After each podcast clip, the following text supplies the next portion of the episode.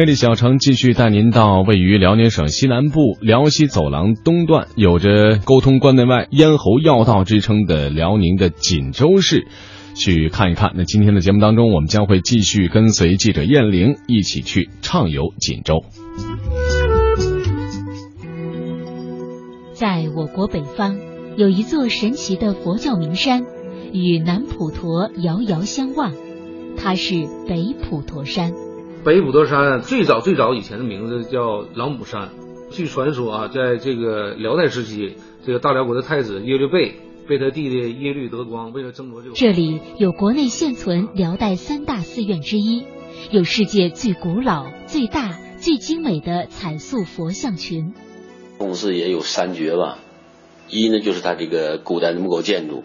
二呢就是它这种彩绘泥塑佛像，第三呢。木构梁架上辽代的彩绘是非常非常珍贵的。这里有中国专题性军事博物馆。解放战争期间，著名的辽沈战役在黑山打响了第一枪，激烈的战火点燃了新中国诞生的希望，也象征着辽沈战役三大阶段的辉煌胜利。那其中呢，这三这个数字在我们整个展馆当中应用的是比较多的。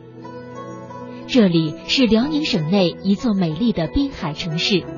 它拥有许多特色的人文景观和自然风光。记者燕玲带您展开锦州文化之旅。大家好，我是记者燕玲。那我们今天介绍锦州第二站就是奉国寺。据说呀，奉国寺是国内现存辽代三大寺院之一。来这里呢，一定要看看它的标志性的古建筑，就是大雄殿。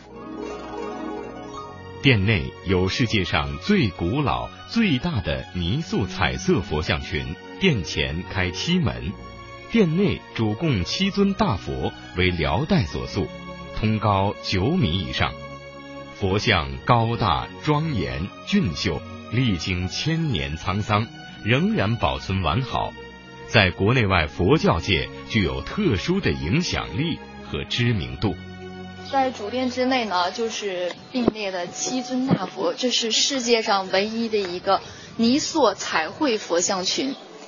进入到主殿之后啊，咱们就可以抬头看到，在主台的须弥座上是并列了七尊大佛。有的人呢没有看过，说这么多佛像并列于一堂的一个情况，实际上呢，这也是咱们世界之内的首例。在其他的寺院之中啊，最多有五佛共立。都会呢供奉如来佛祖释迦牟尼，而在这里呢所供奉的是佛教之中的过去七佛，是释迦牟尼佛的历代佛祖，就是说他们的历代祖师是他的成佛老师们。在这里啊，释迦牟尼佛呢是偏居于佛堂的西侧，代表他是这里的一个小师弟、小徒弟，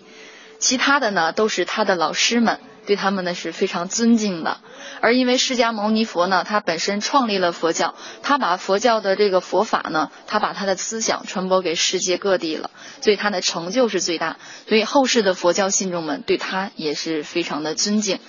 对他呢，尊为本师，也是尊为佛祖。咱们这里啊，因为是历代佛祖，所以被尊称为佛祖道场。殿内的七尊大佛啊，他们都是面容非常的庄严肃穆，而且啊，也是面露着一种慈祥之态。他们目视着远方，代表着普世着众生疾苦。他们的面容也是非常的相似。人们都说千佛一面，就是代表他们啊。对世间一切事物没有留恋，而且呢，也没有一种呢，就是说执念。他们没有呢，对一些事情的一种追求。他们啊，对自己的面容呢，也是没有太大的这个讲究的。所以说啊，都是非常的相似，都有着一种雍容华贵，有着一种慈悲之相。殿内的大佛呢，是以中间主佛为高，它从底座到上方呢是有九点五米，足有三层楼那么高，而且呢也是隐晦着九五至尊的意思。两侧呢是稍微要低矮一些，最矮的也是在八米以上。嗯，百姓们其实啊总是呢喜欢啊说这个七尊大佛啊都是高耸入云一样，说他们非常的高大，手掌一摊像石磨一样，可以让四个人坐上去打牌。其实呢，按照这个工作人员的精确测量，它合掌啊，就是从掌心到指尖的位置是有一点二米，相当于一个小桌子那么大。四个人背靠背是完全可以坐得上去的，所以说他啊，这个手掌上能让四个人打牌呢，也是一点也不夸张，非常的贴切。您看啊，它这个食指、拇指啊围成了一个圆圈儿，这个大佛呢是结的一个手印，它呢实际上这个圆圈呢也有四十公分的直径，可以让一个正常身材的人自由穿过去，让比较瘦小的人啊都可以在他的这个手掌之上自由的玩耍。寺内主体建筑大雄殿及寺院整体上承唐代遗风，下启辽金等寺院布局，是辽金寺院中最具典型的例证。其中，大雄殿是辽代佛教建筑的最高成就，代表了十一世纪中国建筑的最高水平。这个佛殿呢是殿高二十四米，咱们踩的是一个三米的高台，所以说从高台到上方呢就有二十一米的高度，相当于现在楼房啊就有将近七层楼的高度。它呢整体都是由木质结构所组成的，四周呢是檐柱、梁柱，还有上方的榫卯结构。它们都保存的非常的完好，梁柱房以及斗拱这种组合呀，他们用到过一根钉子来固定，整体都是木质结构的，所以说呢是非常珍贵的一个呢木质结构佛殿，而且它和天津蓟县的独乐寺、山西大同的华严寺是并称为辽代的三大寺院，而咱们这里啊是保存的规模最大，也是最为完整的，它留存的是主殿，而且呢主殿之内的佛像呢也是非常的完整。那么主殿呢，其实是在辽朝时期啊，有一一线的一位名士叫焦希运，由他呢来进行修建的。而他在修建之时啊，是历经了十年，他走遍了全国的大江南北啊，集所有的建筑精品为一体。他把这个寺庙呢修建的非常的坚固。您看上方啊，可以呃看到很多木质结构的留存，它们呢是纵横交错啊，形成的一种斗拱，而且呢也是啊非常的借力，非常的节省的空间。他们都是袒露在外的。有很多人说他说这样的建筑结构是不是有一些难看呢？实际上呢，这也是建筑者对这个整体建筑的一种自信。他认为什么样的这个建筑大家来到这里呢，都找不到任何的缺点。它是非常完美的，而且呢，它历经千年了，仍然保存的非常完好，也可以称之为一个奇迹了。咱们中国比较著名的建筑学家梁思成先生啊，曾经多次来到咱们奉国寺，他称这里啊是为千年的国宝，无上的国宝，还有的宝物。咱们整体大殿啊，它能留存到现在啊，也是非常难得不易的。大雄宝殿的内墙上全是壁画，东西墙上。各绘有五尊三点五米高的佛像，北墙上绘有八菩萨像，南墙上绘有十八罗汉像，东南西南墙角上各绘有千眼千手佛像。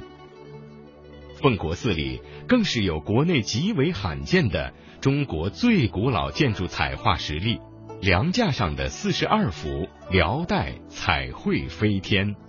彩绘呢，上面绘画的是飞天和一些佛教的比较这个祥瑞的纹饰，有莲花和一些呢这个条纹，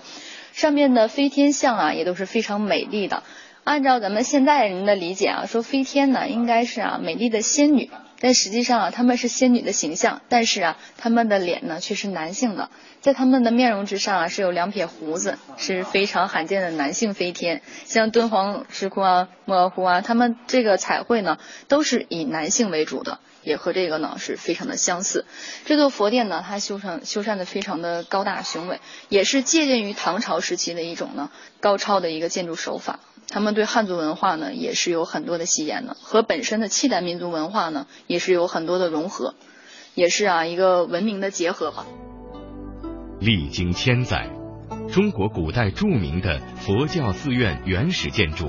无一不遭破坏毁灭，唯独供奉列尊佛祖的奉国寺，不可思议的退去了五次历史上的劫难，而雄姿依然。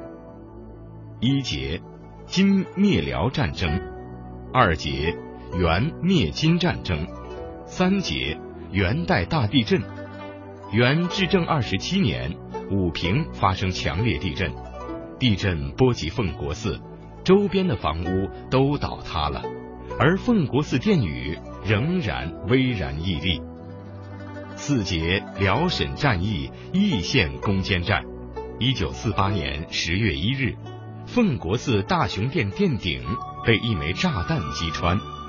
炮弹落在佛祖释迦牟尼佛双手之中。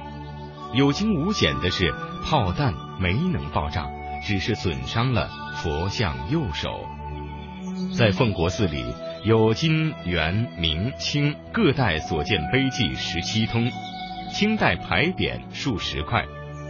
在主殿上方呢，原来是留存着三块牌匾，因为现在中间的这一块正在维修，咱们是看不到了。但是呢，它却是中华名匾之一，是咱们中国最大的历史透雕牌匾。在左方呢，留存的是慈润山河，右方是法轮天地。其实啊，这也是当时啊，在清朝时期留存下来的。按照传说啊，说它是乾隆皇帝的御笔亲题，因为在这个牌匾之上啊没有题名，但是是根据字迹呢去进行鉴定的。为什么这么说啊？说肯定它是呢乾隆题写的。因为呢，咱们这个一线这个地方啊，它属于一个中转站，在以前啊，就是说古代的时候啊，咱们这里呢是清朝皇帝啊去盛京，也就是沈阳啊去祭祖祭祀的时候的一个必经之。之地，所以他们都会在这里啊进行一个中转，他也会来这里啊去朝拜这个佛教道场啊，所以说呢，他也会来这里进行朝拜的。所以当时人也是鉴定这个牌匾呢是乾隆皇帝御笔亲题的。易县城内有座世界有名的奉国寺，奉国寺从古至今，这里是全县最热闹的地方，逛庙的游客一年到头络绎不绝。易县文化旅游局副局长黄飞说：“在奉国寺能够感受到厚重的佛教文化。你看，现在这个奉国寺，它是咱国家的第一批这个国宝，到一二年的十月份就已经正式的进入了中国世界文化遗产月名单。从佛教文化这个角度，那么在全世界这些大德高僧啊，佛教信信众啊。”那个影响力也是非常大的，比如说这个星云大师，呃，这是台湾的，包括香港的永兴大师，藏传佛教这个呃夏巴活佛，呃，很多这个大德高僧也都到凤凰寺来过，那么他们感觉这个凤凰寺呃在他们的心目当中是至高无上的，至高无上在哪儿呢？一本身这个建筑很古老，原汁原味的，另外呢就是供奉的过去七佛。那么，在世界范围的佛教界，现在比较罕见。它这过去七佛是一个概念啊，普通的游人都知道。呃，佛祖释迦牟尼。那么，在佛祖释迦牟尼没成佛之前，他的前面还有六位佛祖，呃，加上他七位，在佛教文化里面，他这个定语就叫过去七佛，是个概念。